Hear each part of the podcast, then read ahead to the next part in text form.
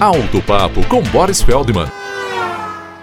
A meu ver, as fábricas estão confiando demais nessa paixão do brasileiro, não minha, hein, pelo utilitário esportivo. Dois bons exemplos recentes são da Toyota e da Ford. A japonesa lançou recentemente o Corolla Cross, apostando na força do nome Corolla, mas economizou quanto pôde no projeto e eliminou tecnologias, baixou o padrão de acabamento para reduzir o custo e aumentar sua rentabilidade. Já no caso da Ford, ela decidiu importar da China o utilitário esportivo Territory, um belo estilo, muito espaçoso, muito bem acabado e único senão seu motor de apenas 150 cavalos. Mas a Ford pecou foi no preço. Duas versões, uma a 180 e a outra a 200 mil reais. Mas já se arrependeu e os reduziu para valores mais digeríveis, 160 e 180 mil.